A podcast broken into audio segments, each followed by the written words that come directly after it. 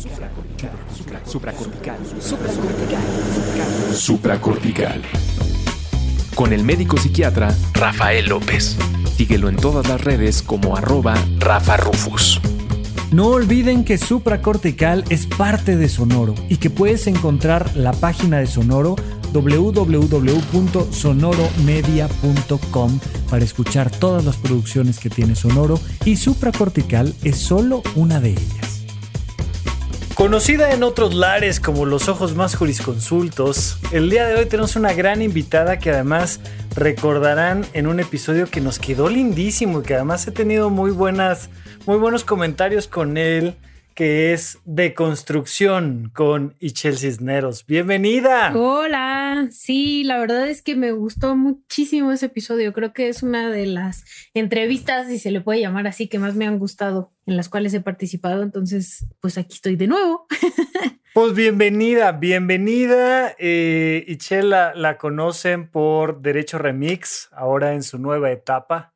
Se han ido dando etapas naturales en el programa y ahorita están cambiando su manera de hacer contenido, pero siempre con un toque padrísimo que nos hace reflexionar a todos y que creo yo que es muy importante porque vaya que tenemos algunas cosas ahí antiquísimas que ya no nos funcionan como sociedad y que tenemos que irlo cambiando a través de mejorar el debate, pero además de ser conductora, co-conductora de Derecho Remix, eres periodista, y también te caracterizas por ser famosa activista, Echel. Bienvenida. Cuéntanos un poquito de ti antes de que volvamos a arrancar con, con el programa.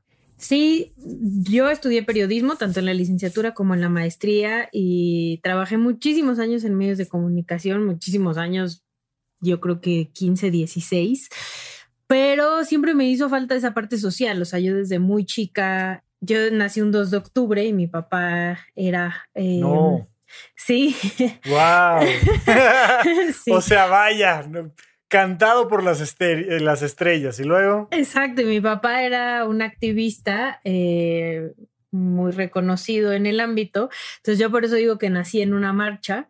Y em, pues me hacía falta como mezclar esta parte de contar las historias que hago en el periodismo, de contar la realidad de este país pero sobre temas más sociales. Entonces empecé a trabajar en una organización de derechos humanos que se llama CENCOS y ahí fue cuando hice total y absolutamente match, ¿no? Y dije, esto es lo mío, aquí eh, puedo utilizar el periodismo para contar estas historias de lo que está pasando en mi país. Ya también, después de trabajar en Sencos, tengo ya este, dos años dirigiendo una organización que se llama El Día Después, donde justo utilizamos la comunicación y el arte para visibilizar temas sociales y de derechos humanos en este país, em, con pues para que no sean aburridos básicamente y que la gente le interese darse cuenta cómo es la realidad en su país y lo más importante, ¿qué puede hacer al respecto eh, para que México sea un país más justo y menos desigual? Entonces, en esa ando, también combino mi tiempo con ser mamá de tres chamacos hermosos y pues ahora en pandemia esté haciendo malabares con todo, ¿no? Además me encanta que los tres son hombres, ¿no? Estoy en lo correcto, o sea, eso está genial. Estás en lo correcto, estás en lo correcto, educando a tres hombres para que no sean los machirrines del futuro. A eso me dedico día a día. Sí, es uno por uno y en grupo. Tú te dedicas a hacer cambios importantes y te quiero contar un poco de por qué te invité y creo que eso va a ir dando un poco el tono de la conversación. Y para contarte un poco el contexto, te quiero decir que, y creo que ya en alguna cenita que tuvimos la oportunidad de compartir tú y yo por ahí, eh, lo había mencionado, pero eh, yo soy egresado del Instituto Nacional de Psiquiatría y en este hospital psiquiátrico hay pabellones, digamos, hay áreas destinadas a hombres y mujeres. Son cinco áreas destinadas a hospitalización. ¿Tú tienes idea de cuántas de esas áreas son para mujeres y cuántas para hombres? De cinco. No, ni idea, pero para cómo está nuestro país, seguramente es una de mujer y cuatro de hombres o algo así. es exactamente al revés. Ok. Tenemos cuatro áreas destinadas a las mujeres, es decir, tenemos cuatro veces más mujeres hospitalizadas en, en un psiquiátrico que hombres. Eso está tremendo. ¿Por qué? Bueno, Pues evidentemente, y lo encontrarán ahí en memes y demás, dicen, en mi podcast decimos que aquí todos estamos locos y hay memes que dicen que, pues es que las mujeres están locas, nada más que unas lo saben y otras no lo saben y ya, bueno. Eh, en realidad las mujeres piden más atención que los hombres. Los hombres no buscan atención en salud en general, mucho menos en salud mental y mucho menos si esa salud mental tiene que ver con sus emociones. Los hombres no se dan cuenta de que tienen un problema emocional hasta que es extremadamente grave, extremadamente grave. Y las mujeres sí buscan un poco más la, atención en salud mental y buscan un poco más la atención en salud emocional y eso hace la gran desproporción. Sin embargo, te quiero decir que en mi consulta privada y también en mucho de lo que vemos, pues atendemos temas de depresión, depresiones, cuadros de ansiedad, y cuadros de estrés postraumático. Yo, yo creo que son los tres elementos que más vemos que afectan en cuanto a salud mental a las mujeres, porque son las que buscan atención. Y esas depresiones y esos cuadros de ansiedad y esos trastornos por estrés postraumático tienen mucho que ver con la relación que tienen los hombres con las mujeres y viceversa. En mi consulta privada, que no son cuadros tan graves como podemos ver en un hospital. Tiro por viaje, el inicio de la consulta es, Rafa, es que no sé qué tengo mal yo, que no puedo tener una relación de pareja, que no puedo retener a un hombre conmigo, algo debe de estar mal en mí, que, que, que, que termino rompiendo la relación, que termino divorciándome, que termino este, no, terminan engañándome. Algo tengo mal yo que los hombres terminan engañándome a mí. Algo tengo mal yo que no soy suficiente para un hombre. Algo tengo mal yo que nada más de decirlo, veo cómo se te va así torciendo la cara y ya por ahí quiero arrancar porque tú, tú normalmente cuando te escucho en Derecho Remix y en los espacios donde, donde te invitan y te logro escuchar, pues tienes una visión que me parece a mí fundamental que hay que mantener del activismo hacia afuera. Queremos que las cosas allá afuera cambien. Pero cuando me topo con este tipo de casos y me cuesta de verdad mucho trabajo explicarles lo que vamos a platicar el día de hoy a muchas mujeres, creo que no sabes, o tal vez sí sabes, pero no ha sido el énfasis, lo mucho que le cambia a una mujer el activismo hacia adentro. Porque entonces hay otros espacios para tener otras conversaciones y yo quiero que nos acompañes a que nuestras escuchas entiendan lo importante que es convertirse en un activista, sí para afuera, porque sí queremos un mundo diferente, pero para adentro, ¿qué te hace adentro de tu corazón, adentro de tu mente, ser un activista? A ver, sí, eh, a nosotras nos han enseñado a responsabilizarnos por casi todo, ¿no? O sea, esa es parte de la educación que nos dieron eh, eh, desde pequeñas, ¿no? A, nunca ser lo suficientemente buenas, ¿no? Y siempre estarnos cuestionando absolutamente todo, cosa que no se hace con los hombres. También, este, por cierto, este comentario de las mujeres somos las que educamos y por eso nosotras somos la culpa del machismo, creo que es el primer ejemplo de lo que no se debe de hacer, porque realmente el problema es por qué los hombres no se involucran en la educación de los hijos, no que las mujeres somos las responsables. ¿Sabes por qué soy machista? Pues por tu culpa, tú no me enseñaste a ser diferente. Exacto, es culpa de mi mamá y de mi abuela y es como, no, espérate, ¿no? O sea, sí es un problema estructural en el cual a las mujeres nos, nos enseñan esto, y no solo las mujeres, sino las personas que están a nuestro alrededor desde muy pequeñas en la escuela, en los espacios donde nos desarrollamos con amigas, con amigos, en la familia, ¿no? Nosotras somos las que tenemos que siempre demostrar, resolver y además nunca es suficiente. Entonces, tenemos esta cosa de tener que estar cumpliendo con ciertos estándares, los cuales o sea, van desde la belleza, el cómo somos madres, en, e, ahora además que muchas de nosotras trabajamos, ¿no? El, el, ser unas profesionistas perfectas, el que nuestra casa tiene que estar perfecta, o sea, todos esos son los estándares que nos enseñaron con los que tenemos que cumplir y es muy difícil romperlo, ¿no? O sea, el, el solo hecho de pensar que, que tu marido, que tu pareja te sea infiel, es tu responsabilidad. Ya desde ahí viene el problema de sesgo inicial, ¿no? O sea, em, solemos responsabilizarnos de todo, incluso de las cosas que nosotras no controlamos, ¿no? En ese caso, por ejemplo, el señalamiento social siempre es en contra de la mujer y por qué la mujer no cuidó a su marido y por eso seguramente se fue con otra, ¿no? Y no y por qué no cuestionar el que él no es lo suficientemente honesto como para decirle a su mujer, sabes que no estoy a gusto y entonces me voy a separar, ¿no? O eh, soy un canijo y me voy a ir con otra y me vale realmente tú y mi familia. Entonces, creo que em, sí tenemos que empezar por nosotras, ¿no? O sea, para poder ser una activista en la calle y poder salir a exigir los derechos, tenemos que voltearnos a ver en un espejo primero eh, y darnos cuenta que nosotras también somos parte de este ciclo y estamos repitiendo muchas conductas que, que son dañinas para nosotras las mujeres y para las mujeres que nos rodean pero sí creo que esto ha empezado a cambiar. O sea, yo sí veo no solo nuevas generaciones, sino veo a muchas mujeres empezando a abrir los ojos y diciendo, ¿por qué no soy mejor solidaria con mi género en lugar de esta cosa que nos enseñan de competir con las otras mujeres, ¿no? Y de hundir a las otras mujeres para nosotras ser las mejores.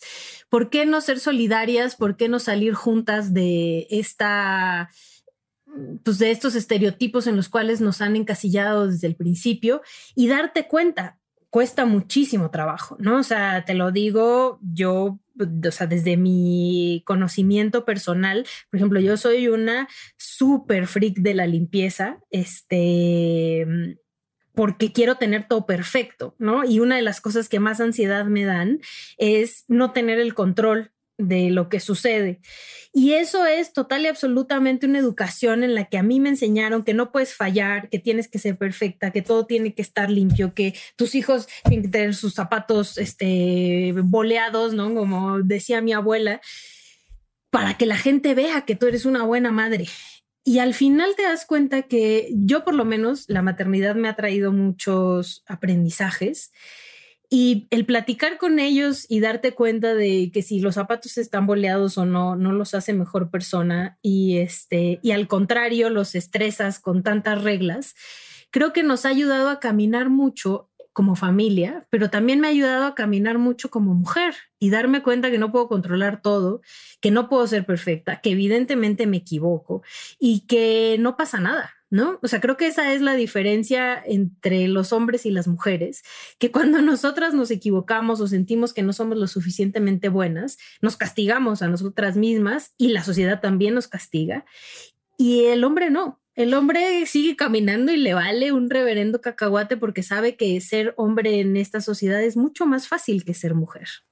Sí, los hombres no llegan y dicen, oye Rafa, no sé qué tengo, que termino siempre rompiendo mis relaciones de pareja, porque, insisto, desde ahí viene una cosa muy curiosa, que es que a la mujer le han enseñado que si ella está bien, que si ella está dando lo mejor de sí, que si ella es suficiente, ergo, entonces el hombre la va a amar y la va a respetar y se va a quedar con ella para siempre. Y que si el hombre decidió irse, ser violento eh, o lo que sea, pues es culpa de ella. Ella algún trauma tiene de infancia que no conoce, que tiene que resolver con el psiquiatra. Ella algo tiene que cambiar en su vida porque elige mal a los hombres. Fíjate, la que elige mal a los hombres es ella. Ella fue, conoció a un hombre y resulta que este era agresivo, el otro era mentiroso, el otro era este, eh, lo que tú quieras. ¿Qué opinas tú de esta visión? ¿Lo has escuchado ahí? Eh, eh, eh, ¿Perdura, cambia con tus compañeras cuando empiezan a reunirse en grupo, a cambiar conversaciones? ¿Esas historias siguen? ¿No? ¿Qué pasa con esas historias? Totalmente. O sea, sí es como, ay, ya, a mí me gustan los canijos, ¿no? Por no decir una palabra más fuerte. La que quieras. yo siempre me busco, pero yo siempre me busco cabrones o culeros, ¿no? Y es mi culpa por andarme buscando esos perfiles. ¿Por qué no pensamos que más bien hay una estructura patriarcal en este país, sobre todo, que hace a los hombres cabrones y culeros, que tú te encuentres a uno y te enamores de él, es este, una cosa paralela a cómo se comporta eh, ese, ese hombre o tu pareja, ¿no? Honestamente yo no pongo las manos al fuego por ningún hombre. ¿eh? O sea, cuando por ejemplo ahora eh, me, no sé, bueno, parte de mi activismo va, iba, porque después del día de hoy, bueno, ya no vamos a hablar de temas tristes, pero tenía que ver con que un presunto violador no fuera candidato a gobernador de un estado. Y la gente me ponía en redes sociales como, pero si fuera tu papá el que están acusando de violación, seguro pensarías distinto. Y es no, yo no meto las manos al fuego ni por mi papá. O sea, yo en este momento solo meto las manos al fuego por mis hijos y porque son chiquitos. Si no logro educarlos bien, puede ser que cuando sean grandes tampoco meta las manos al fuego por él, porque la gran mayoría de los hombres en este país son así. Les enseñaron a ser así también por una educación estructural y cultural con la cual además muchos de ellos no están dispuestos a romper, ¿no? A romper con ese privilegio de ser el que manda, de ser el que tiene muchas mujeres, de ser el que deja a las mujeres embarazadas y no les importa un bledo. A eso los educaron, sí, pero ellos, la gran mayoría de ellos en este país no está haciendo este análisis de estoy mal y me gustaría cambiar. Algunos sí lo están haciendo, pero la gran mayoría no. Y sí te sirve mucho platicar con otras mujeres y empezar a contar tus historias y a contar cómo te sientes ante una relación, en este caso de pareja, para darte cuenta de cómo a todas nos ha pasado, ¿no? Y cómo todas nos hemos juzgado a nosotras en lugar de decir, bueno, este vato es un cabrón, conmigo, con sus exnovias, con su ex esposa, con su mamá, con, o sea, ¿no? Y es, es su personalidad, no la mía que a mí me tocó este, cruzarme en su camino en algún punto. ¿no? Y ya, y yo también soy responsable de permitir ciertas cosas, pero eso también tiene que ver con que a nosotras nos enseñan a aguantar y a estar ahí, como dices, todo el tiempo y decir, es mi culpa, es mi culpa que me pegue, es mi culpa que me deje, es mi culpa que no me haga caso con, con los niños, es mi culpa que no me dé dinero, que no coopere con las labores de la casa, es mi culpa. Y él pues a todo dar, lleno de privilegios, sin cuidar a los hijos, sin dar dinero, andando con un montón de mujeres y engañándolas a todas. Pues que a gusto, ¿no? Claro. Que a gusto mientras nosotros nos sigamos responsabilizando de eso, pues ellos, muchos de ellos, este, que no quieren romper con eso, pues estarán muy contentos. No, y fíjate, yo, yo lo he comentado en otros programas aquí en alguna ocasión, pero yo no meto las manos al fuego ni por mí. o sea, porque hay una serie de cosas que trae uno metidas en la cabeza y además te voy a decir una cosa, o sea, yo he cambiado mucho de mi manera de pensar de hace cuatro años para acá que empecé a escuchar podcasts y que empecé a escuchar puentes, que fue donde tanto supracortical como derecho remix nacieron. Y, y de repente empezar a escuchar a las mujeres, cosa que no me había tocado, no, había tenido la oportunidad de meterme a esas conversaciones y de repente uno va diciendo, órale, o sea, esto lo he hecho mal, esto lo he hecho mal. Y mira que creo que me he comportado bastante bien a lo largo de mi existencia, pero en varias ocasiones aquí, entre otras, y le mando un gran saludo si es que nos está escuchando, Alejandro Ortiz Medrano me ha, me ha escrito y me ha dicho, ¿qué onda con tu falta de perspectiva de género en esto? Y yo digo, ¿de qué me hablas? Entonces ya me viene la explicación y digo, claro, tiene toda la razón. Entonces, yo ni por mí, yo soy un hombre nacido en Toluca, Estado de México, a mitad de los ochentas, y yo sé que solo por eso tengo que estar triplemente atento a qué no sabía antes que ya sé ahora, a qué errores cometí, que bueno, pues si tienen una consecuencia, tienen una consecuencia y hay que aceptarlo, y que yo no espero ni que mis escuchas, ni que mis amigos, ni que mi pareja, ni que mi familia me defienda de un acto incorrecto que hice, pero hoy en día seguimos teniendo el privilegio de decir, bueno, alguien tendrá ese pacto conmigo y me salvará de mis responsabilidades y no pasa nada. Y normalmente son otros hombres. Y a eso, para las personas que han seguido la discusión en redes sociales sobre este pacto patriarcal que hablamos muchas de nosotras las feministas, es eso, el arropar y seguir cubriendo a otros hombres, aunque sean tus amigos, aunque sean tus hermanos, aunque sea tu papá, aunque sea tu pareja, ¿no? Y ese encubrimiento normalmente ocurre entre hombres, esos chats donde comparten packs, donde este, hablan de, de, sus, de sus propias parejas, donde pasan videos explícitos sexuales de sus parejas, donde se ríen, donde se burlan de las mujeres, donde las abrocean. Esos espacios son los que muchos de los hombres no están dispuestos a romper.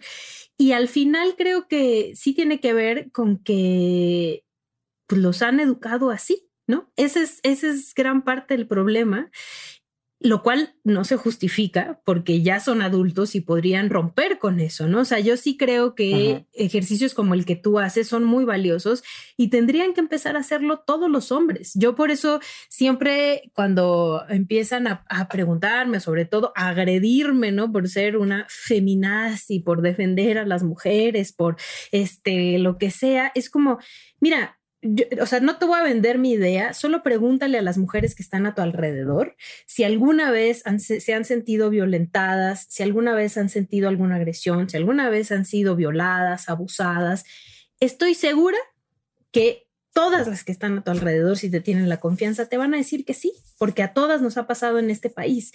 Y quienes lo hacen son hombres, los agresores son hombres, ¿no? El más del 90% de los homicidas en este país contra hombres y contra mujeres son hombres. Entonces, ahí hicimos algo mal educando a los hombres para que los hombres se sientan con la capacidad de matar a otro ser humano cosa que no sucede con las mujeres. Entonces ahí hay una cuestión estructural de violencia, de machismo que les hemos inculcado toda la vida y hay unos que están dispuestos a romper y por supuesto que hay muchísimos compañeros que están empezando a darse cuenta y a pensar, a juntarse con otros hombres también a platicar sobre estas cosas, lo cual me parece súper chido.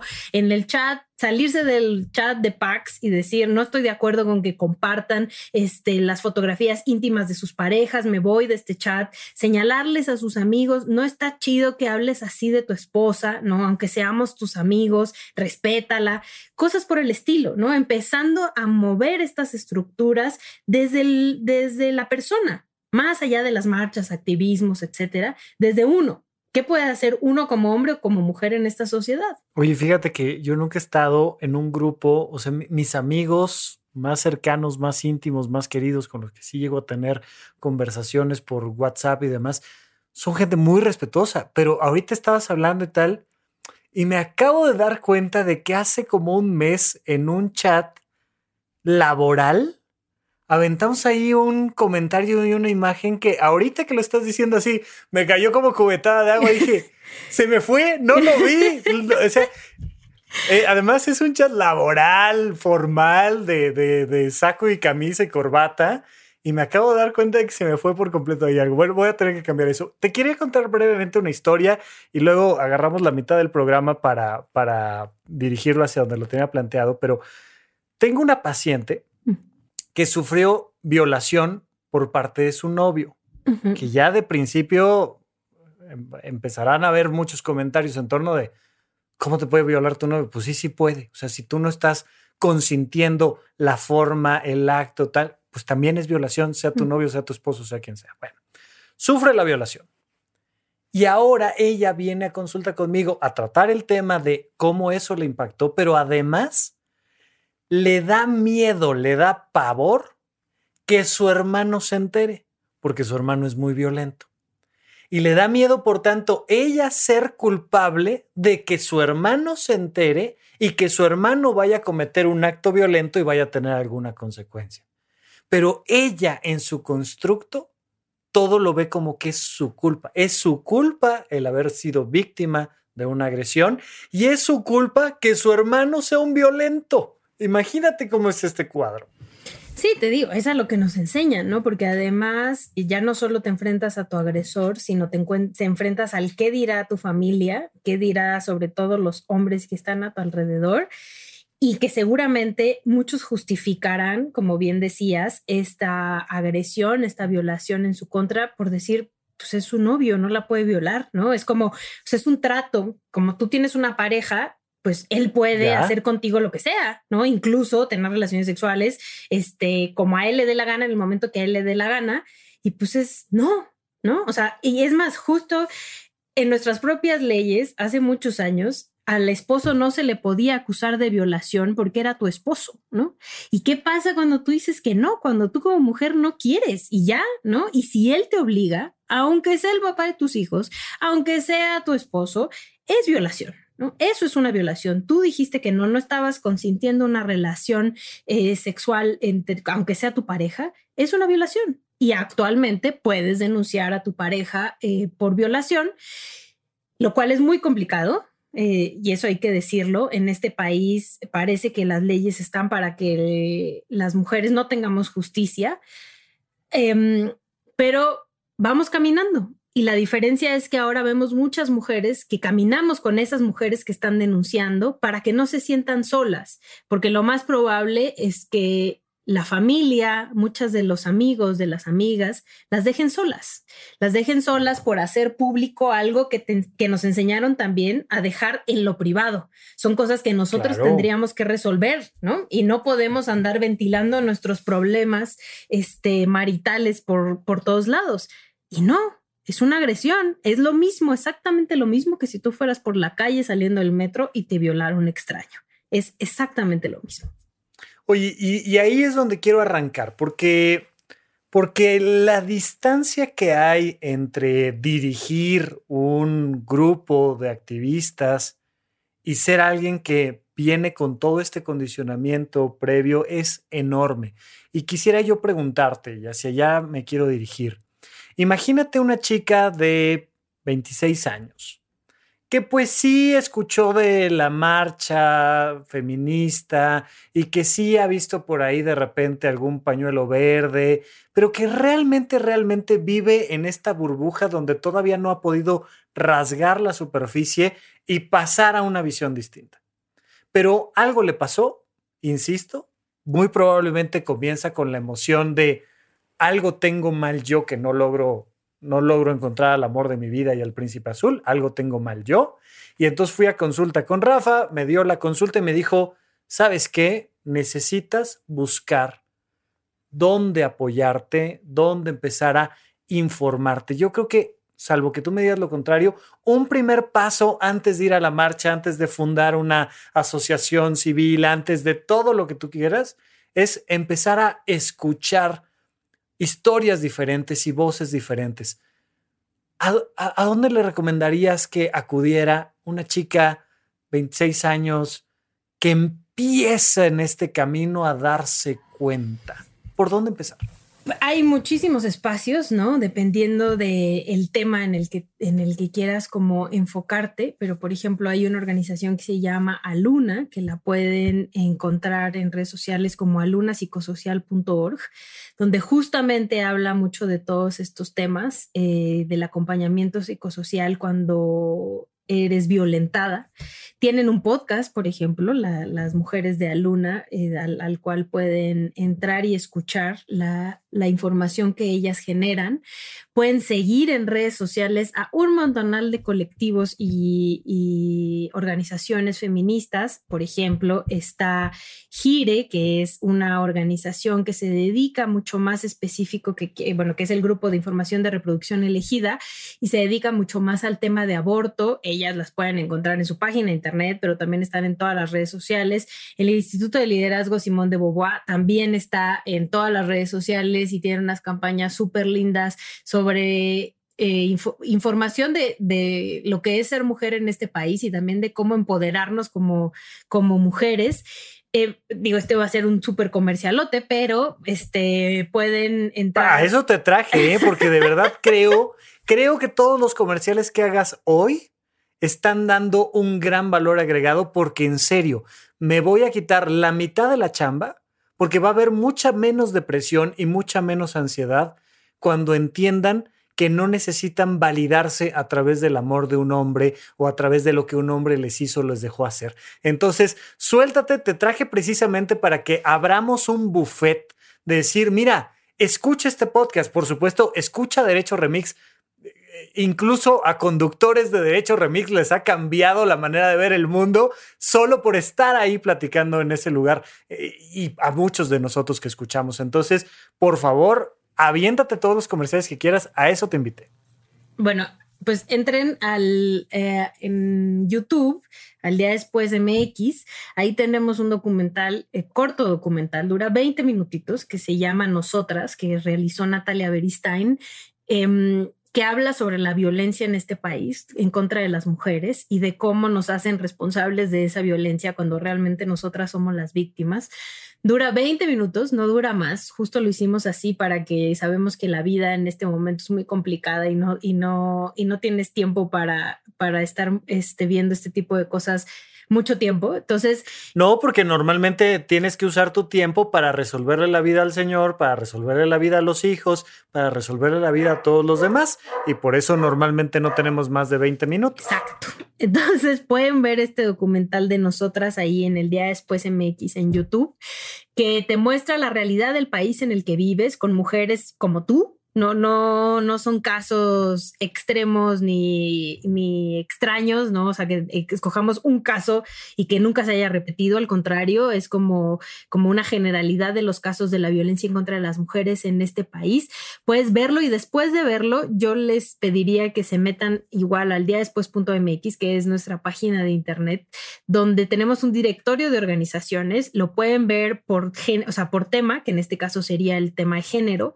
Y ahí hay muchas organizaciones que, o sea, van desde voy, me quiero embarazar o tengo una infección este, y, me da pena decirle a mi marido. Hay una organización que se llama La Morada Violeta, que mm, a lo que justamente habla es la primera casa de partería y de reproducción sexual y de salud sexual feminista en la Ciudad de México y te ayuda con todos estos procesos desde el embarazo hasta este, bueno, todos tus derechos este, de maternidad, pero además también de reproducción sexual y te va llevando de la mano para darte cuenta de quién eres y cómo es tu cuerpo y cómo tú no eres la responsable de muchas cosas de lo que te han dicho, aceptar y vivir bien tu menstruación, vivir bien tu menopausia, ¿no? Cosas así sencillas que parecen una locura donde además muchas de las mujeres vamos con ginecólogos hombres que nunca han tenido un útero, empezando por ahí.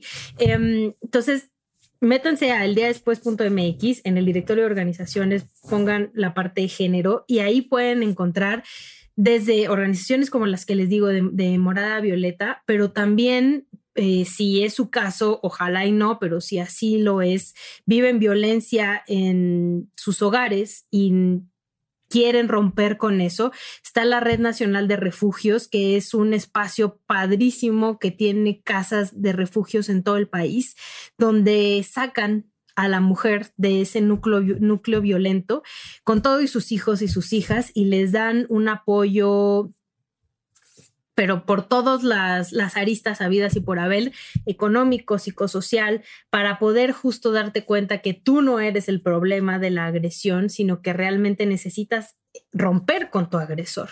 Entonces... Oye, perdóname, ahí te, te, quiero interrumpir tantito porque, porque ese es un tema bien duro. Es decir, eh, yo, yo pasé tres meses en el área destinada a temas de género y sexualidad del Instituto Nacional de Psiquiatría y me quedó muy claro que el primer paso siempre era que comprendieran que estaban viviendo como víctimas, ¿no? O sea, no queremos que se victimicen toda la vida, pero sí partir primero de entender de, oye, me están maltratando. Pero me enfrenté muchísimo a, no puedo, o sea, hay algo psicológico y emocional que sí, ya me di cuenta de que mi marido es agresivo, es violento, ya me di cuenta de que esto no está padre, pero tomar la decisión de salirme de casa para cuidar mi integridad, la de mis hijos, suena mucho más lógico de lo que, de lo que en realidad es. Y te enfrentas a, a situaciones bien complicadas donde todos los que están fuera te dicen, es que ya, o sea, toma la decisión y por dentro cuesta mucho trabajo, o sea, se necesita una red de apoyo muy fuerte porque a ti misma te va a dar ansiedad. Yo he tenido esa, esa experiencia de de repente ver que suena el teléfono y que es tu pareja y ah, no quiero contestar. Me va a gritar, me va a regañar, me va a amenazar. Pero hay algo que hace que no pueda no contestar y me llevo el teléfono y contesto y, y sé que me estoy haciendo mal y sé que no es lo correcto y pero nada más como decir, oye, sí cuesta mucho trabajo, pero hay gente especializada en ayudarte a dar ese paso. Sí, eh, creo que es muy importante que las mujeres en general tengamos una red a nuestro alrededor, sobre todo de otras mujeres. Y no porque estemos excluyendo a los hombres, sino porque realmente son cosas que los hombres muy difícilmente van a entender porque no lo han vivido, ¿no? Su realidad es total y absolutamente distinta desde el momento en el que nacen. Y las otras mujeres que estamos alrededor de una víctima, em, tampoco es bueno presionar, ¿no? O sea, aunque veamos que está sufriendo violencia, digo, si es un caso grave de violencia en el cual su vida está en peligro, ahí sí intervenimos, intervenimos con la autoridad y, estas organizaciones como la Red Nacional de Refugios apoyan en esos momentos para poder sacar, extraer a la mujer de ese núcleo de violencia.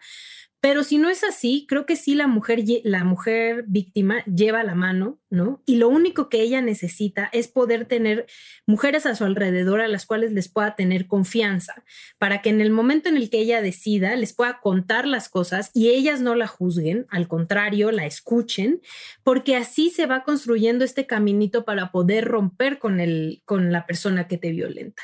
Entonces, nosotras como acompañantes eh, de, de las víctimas tenemos que estar ahí todo el tiempo en el que ella nos necesite, tenemos que estar ahí, escuchándola, tratando de guiarla sin juzgarla, ¿no? Y sin tampoco eh, del un momento al otro querer sacarla y hacer un escándalo, porque eso lo único que va a hacer es que probablemente ella no vuelva a contarte las cosas, se aleje de ti y termine con el agresor este, eh, estando mucho más tiempo del que pudo haber estado. Entonces, hay organizaciones que lo hacen, eh, que dan este acompañamiento, pero también es de suma importancia la red de apoyo que tienen, que pueden tener las mujeres a su alrededor. Y nosotras ser escuchas, ¿no? Ser escuchas y estar ahí para apoyarles, porque es súper difícil. Eh, me gustaría contar un caso muy tremendo, ¿no? Eh, de una mujer que denunció el abuso sexual a su hija de siete años por su pareja. Em, por, por, bueno, sí, es un familiar. Y lo único que obtuvo fue el rechazo de toda la familia, de la de él y de la suya, y terminó sola con su hija, sin un lugar donde vivir, ¿no? Sin nada a su alrededor, por defender a su hija y por creerle a su hija. Y al, y al final fueron estas organizaciones las que la arroparon y la sacaron de la calle, ¿no? Pero es porque también el círculo que tenía a su alrededor prefirió arropar al agresor, ¿no? A, un violador de una niña de siete años. Y eso sucede y sucede muy seguido. Entonces, por eso es muy importante que tengamos esta red de mujeres, sobre todo, insisto, que te puedan apoyar para si vives un momento así y quienes conformamos la red, pues evidentemente jamás apoyar al agresor y apoyar a la víctima en todo lo que ella quiera. Fíjate que, que eh, o sea, así como lo comentas, te decía, voy imaginándome como diferentes puntos de partida. Uno de ellos es escucha podcast, escucha a mujeres profesionales como Michelle que están dando un punto de vista ya muy informado, con un montón de experiencia, pero de ahí escucha tu mujer también a las mujeres que tienes cercanas. Oye, ¿A ti qué te ha pasado? ¿Y cuándo? ¿Y por qué? Pero sin juzgar, solo con preguntas, solo estando ahí, porque es muy fácil, muy, muy fácil caer en el juicio, para que entonces esas voces que vas metiendo adentro de tu cabeza te vayan dando la fuerza para entonces hablar.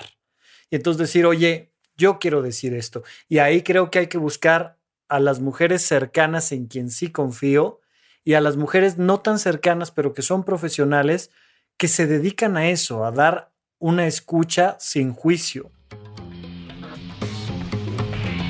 ¿En dónde, cuándo y para qué escucha supracortical? Comparte tu experiencia en redes sociales para que más personas conozcan este podcast. Sigue al Dr. Rafa López en todos lados como arroba Rafa Rufus.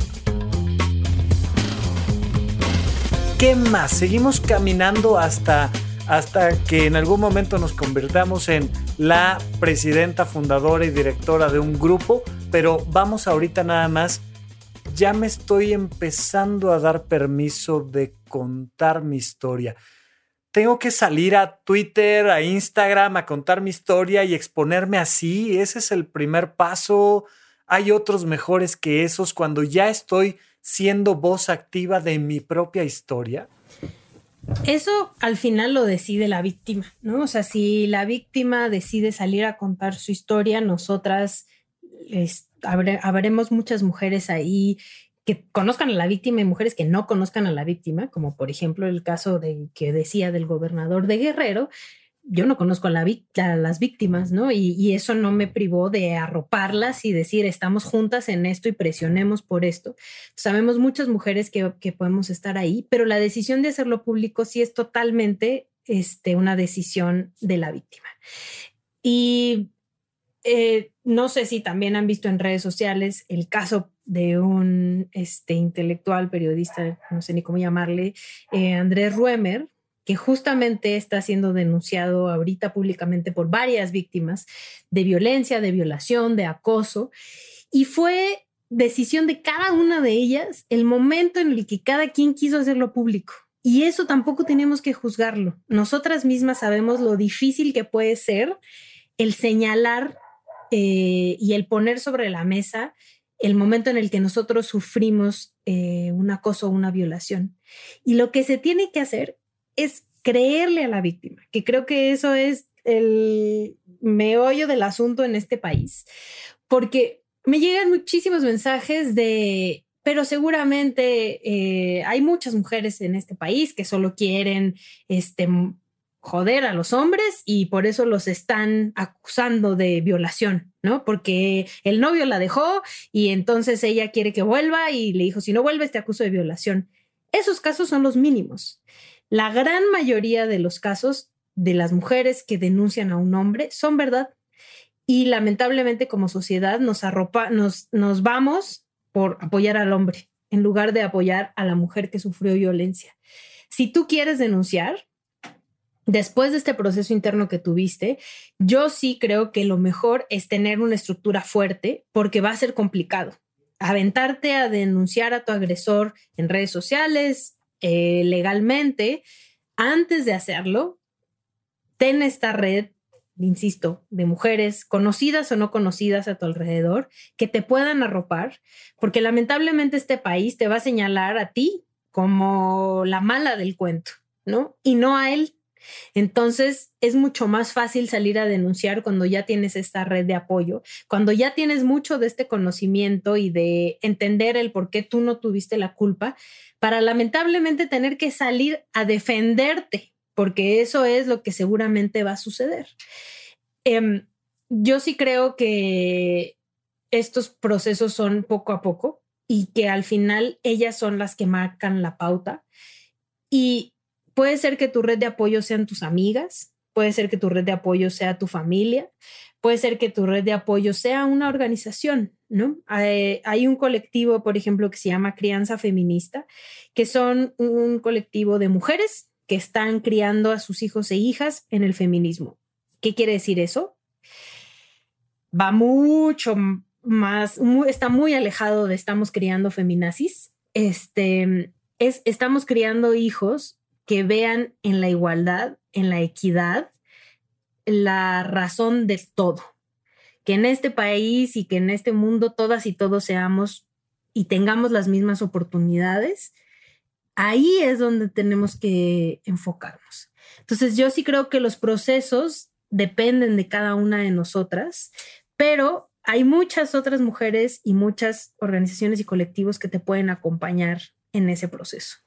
Eh, yo quisiera meter ahí un, comodín. Esto directamente es una recomendación mía porque probablemente sea uno de los caminos iniciales que yo recomendaría a una mujer que ha sido víctima de violencia, que es, lamentablemente estamos en épocas de COVID y post-COVID, pero el ir a una marcha, el gritar todas juntas, el llorar juntas, el caminar juntas, a lo mejor no vas a contar tu propia historia, a lo mejor no es el momento para ti emocionalmente, a lo mejor sí, no lo sé, pero sí el ver, el sentir, el escuchar, el gritar en comunidad, hace cambios emocionales internos bien profundos, bien, bien profundos. Te voy a decir que yo, desde mis condicionamientos y desde mi historia, le tengo muchas dudas al tema de las marchas como movimiento social en sí, que a mí además me ha gustado mucho cuando comentas que ustedes, y me refiero a las personas, hombres y mujeres activistas, no solo marchan, sino que también tienen luchas administrativas con papeles sobre la mesa, pero además tienen cine, pero además tienen eh, la crianza uno a uno con sus hijos. O sea, la lucha es por todos lados, incluyendo las marchas. Pero si algo vi como un factor increíble de esta última marcha enorme que hicieron el año pasado, justo antes de la pandemia, es que las mujeres se sentían fuertes por encontrar el grupo, la, la voz del grupo que fortalece el corazón del individuo. Y aquí te lo quiero preguntar un poco más como persona. ¿Qué sientes tú? Y específicamente, tal vez eh, el año pasado, en la marcha, etcétera. ¿Qué sentiste tú de ver a las mujeres caminando juntas, gritando juntas, enojadas juntas, llorando juntas, riendo juntas? ¿Qué se siente? Eh, a mí me da mucha esperanza. ¿No? O sea, creo que esa es la única manera en la que podemos romper con esta estructura que tiene pues todos los años de la vida, ¿no? O sea, no ha habido otra opción distinta donde las mujeres eh, nos hayan criado, nos hayan dado un lugar distinto al que hasta el día de hoy nos están dando en este país. Entonces, te da mucha esperanza darte cuenta que somos muchas, que cada vez estamos más organizadas, mucho más conscientes de nuestros problemas y que estamos ahí para apoyarnos, independientemente de que nos conozcamos o no nos conozcamos, ¿no? Y que cada quien desde su posición, desde su privilegio o desde su no privilegio, porque también hay muchísimas mujeres no privilegiadas, estamos tratando de hacer esto por todas, ¿no? O sea, sí va mucho más allá que yo quiero estar bien como mujer, eh, yo quiero no sufrir violencia, sino esto es algo colectivo para que no haya más mujeres que sufran violencia, para que no haya más mujeres asesinadas en este país, para que las niñas puedan ser libres en este país y puedan decidir sobre su futuro sin importar los estigmas o los roles en los que nos hayan encasillado. Y, y yo por lo menos veo a muchas mujeres como muy ilusionadas, muy entusiasmadas y siendo solidarias con otras mujeres, ¿no? Insisto, parte de nuestra educación siempre ha sido ponernos a competir.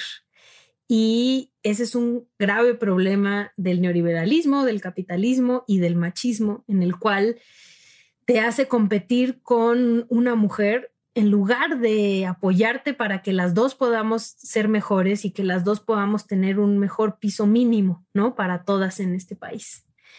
Yo, ahora que estábamos con la recomendiza, también, bueno, acá mismo en Sonoro está el podcast de Jimena Ábalos, Estética Unisex, también les recomendaría que lo escucharan.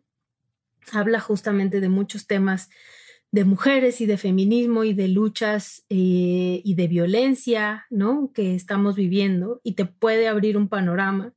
Hay otro podcast para las mujeres más jóvenes, digo, también lo podemos escuchar las que no somos jóvenes, pero está específicamente hecho para mujeres jóvenes que se llama Experiencia, Experiencia Centennial. Igual están en Instagram así como Experiencia Centennial Podcast, que trata de explicarte estas cosas con un lenguaje mucho más este, cercano a su edad.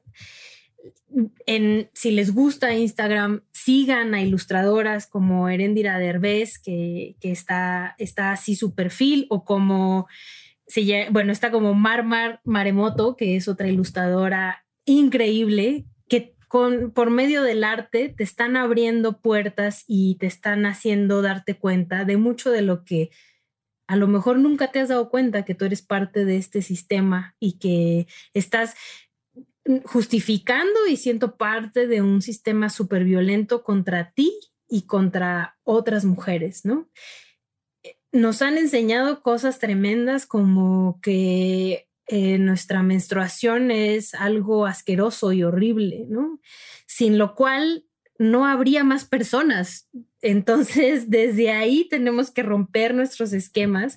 Y estas dos ilustradoras que, que les recomiendo son lo máximo y te abre un panorama con eso, por medio del arte. Igual Herendira tiene un libro que se llama No son micro, machismos cotidianos, que se los recomiendo muchísimo a hombres y a mujeres para darte cuenta de el sistema en el que vives y, y cómo el machismo está ahí todo el tiempo y muchas veces nosotras mismas hasta lo justificamos, ¿no? y ellos pues felices de seguir siendo unos machos reyes a todo dar y que todo se les dé este sin el mínimo esfuerzo.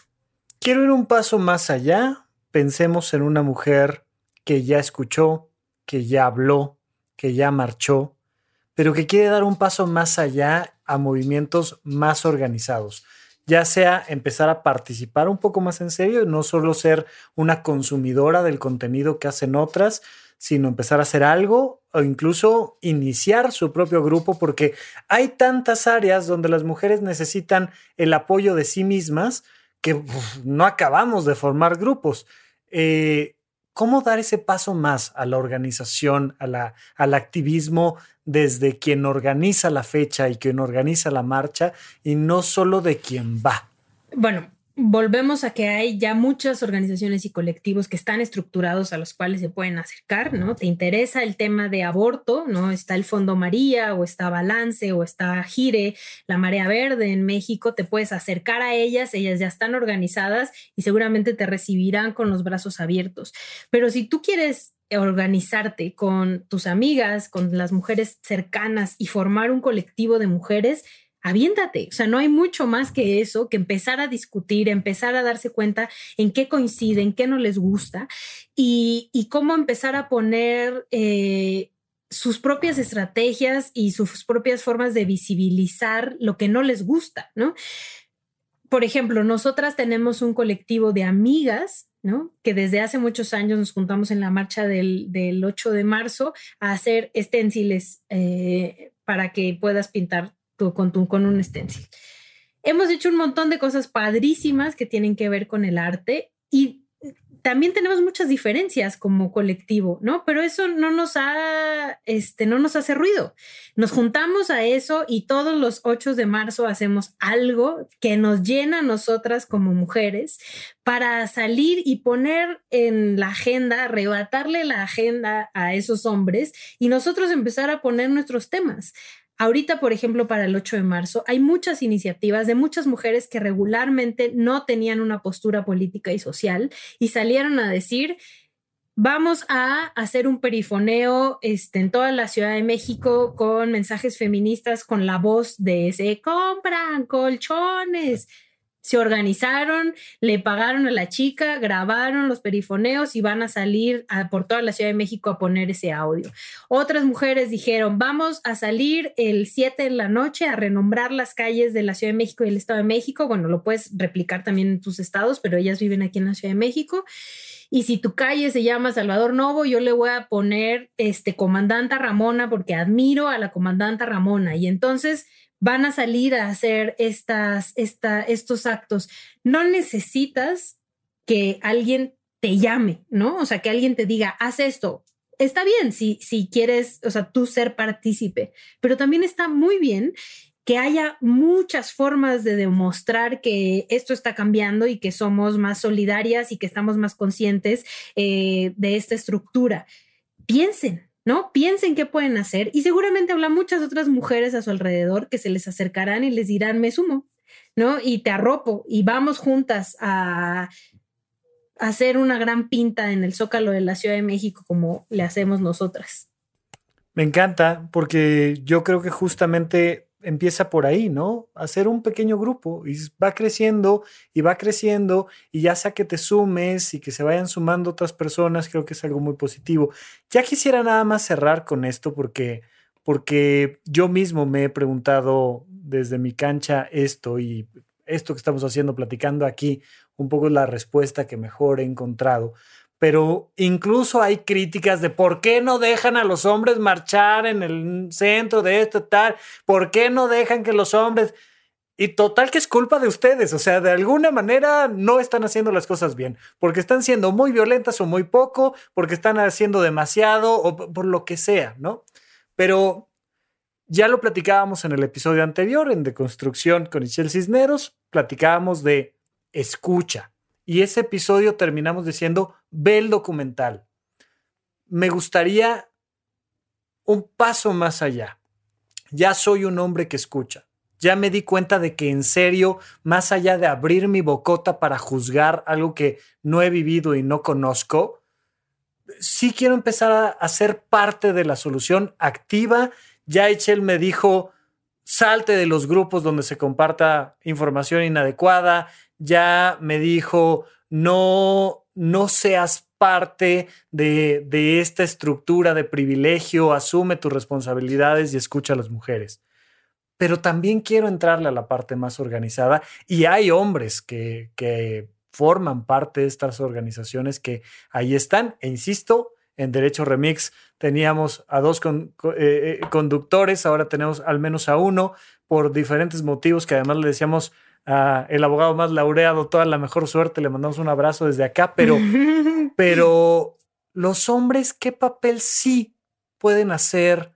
¿Qué estaría lindo? ¿Qué estaría padre en un sentido de más actividad, de más protagonismo, sin, sin quitar el hecho de que creo yo que la mayoría de nosotros, que es mi caso y que por eso te invito a platicar aquí, tenemos que abrir micrófonos, abrir oídos, abrir la mente y escuchar. Esa es la base, ya quedó. Pero vamos más allá. ¿Qué se puede hacer como un hombre? Organícense entre hombres y no para atacar a las mujeres, sino para darse cuenta de sus privilegios y para darse cuenta cómo son parte parte fundamental de, esta, de este pacto patriarcal, como se le ha llamado este, en redes sociales. Hay en, Twitter, hay eh, una organización que se llama Machos a Hombres, así lo pueden encontrar, arroba machos a hombres, donde son hombres hablando de estos temas, ¿no? Viéndose a sí mismos en un espejo y eh, tomando decisiones para modificar esta estructura desde sus espacios, ¿no? Por supuesto que yo creo que es fundamental que los hombres participen, pero los hombres, bueno, los hombres no pueden ser feministas. El feminismo es de mujeres. Los hombres pueden tener su espacio organizativo donde se deconstruyan y empiecen a cuestionar todas estas estructuras y empiecen a darse cuenta que han sido privilegiados desde el principio, desde que nacieron por el solo hecho de tener pene. No hay otra razón al respecto. ¿Y cómo puedes eh, empezar a romper con eso? Y es muchísimo más fácil si lo haces acompañado. Si cuestionas, eh, no solo escuchas, sino que con tus amigos cuestionas tus propios privilegios. De verdad, sigan esta página eh, hombres y mujeres, pero realmente está enfocada para hombres, la de machos a hombres en Twitter. Ellos no solo dan talleres, hacen videos, o sea, ya es una estructura armada que está enfocada para que los hombres empiecen a cuestionarse y empiecen a trabajar en un país distinto y en una forma distinta de relacionarse y vincularse con las mujeres. Ok, me encanta y, y ahora sí ya cierro te quiero preguntar cómo te cambia por dentro, porque insisto, todo esto que estamos platicando de lo que se puede hacer allá afuera es porque en serio creo y he recomendado muchas veces que una mujer que entra en este camino se fortalece emocionalmente. ¿A ti qué te ha hecho emocionalmente? A mí me ha cambiado totalmente mi forma de pensar, ¿no? Mi estructura mental como mujer. Em, las cosas que hacía que eran súper machistas, incluso contra otras mujeres, me han dado un círculo de mujeres padrísimo con el cual tengo la, la mayor confianza del mundo, que no, son no son amigas, sino son hermanas con las cuales construimos cosas increíbles, donde te sientes empoderada, donde te das cuenta que tú puedes por supuesto que eres una chingona, pero que también puedes flaquear y no pasa nada, ¿no? Y eso reconforta y reconforta un montón.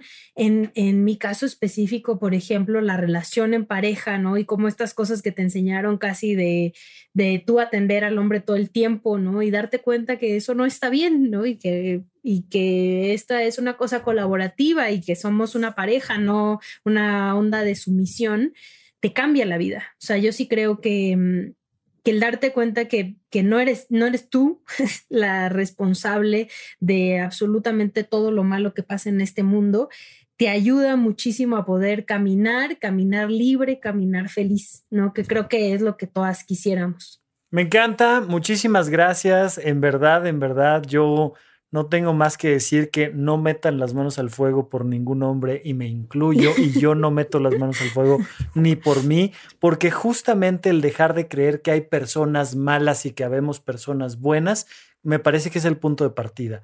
Yo tengo que estar muy al pendiente de mí, todo el tiempo, porque todo el tiempo me estoy equivocando por un montón de cosas. Lo reconozco aquí, lo reconoceré siempre, pero eso lo reconozco con la intención de mantenerme atento y de escuchar. Y por eso te invito aquí cada vez que tú quieras, pero en esta ocasión yo te invité, te agradezco que hayas venido, porque habemos muchas personas que necesitamos escuchar esto. Y Chel, muchísimas, muchísimas gracias. No, hombre, y estoy en redes sociales como arroba chilagüera en Instagram y en Twitter y en Facebook estoy como L. Cisneros.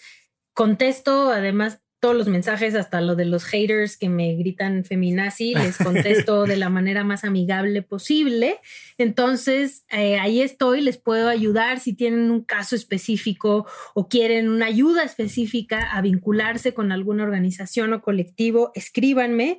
En Facebook me trato, me tardo más, la verdad, porque no, no entro tanto, pero en Instagram y en, en Twitter, ahí ando. Y pues esa es la idea, acompañarnos y caminar juntas para que tengamos un México que nos incluya, ¿no? Y que nos incluya en todos los espacios. Fantástico. Muchísimas gracias y seguimos platicando. Gracias por escuchar Supracortical. En verdad me interesa muchísimo conocer tu opinión sobre este episodio o cualquier otro que quieras platicarme. Puedes encontrarme como arroba Rafa Rufus en Twitter, en Facebook y en Instagram. Quiero darte las gracias por escuchar Supracortical y sobre todo por suscribirte y seguirme donde sea que estés escuchando este programa y así te puedes enterar todo el tiempo de nuestros próximos estrenos.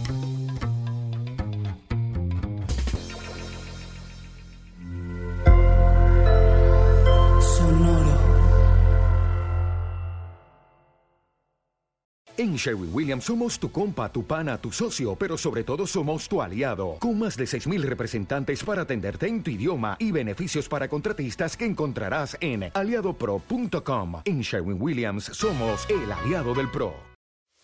We are actuaries. In a world filled with unpredictability, we use our math skills to navigate uncertainty. Actuaries make a difference in people's lives across industries and the world. Actuaries have the freedom to work anywhere and according to US News and World Report, we're the 25th top paying career. Make an impact as a fact seeker and a truth teller. Use your math skills for good as an actuary. The world needs you.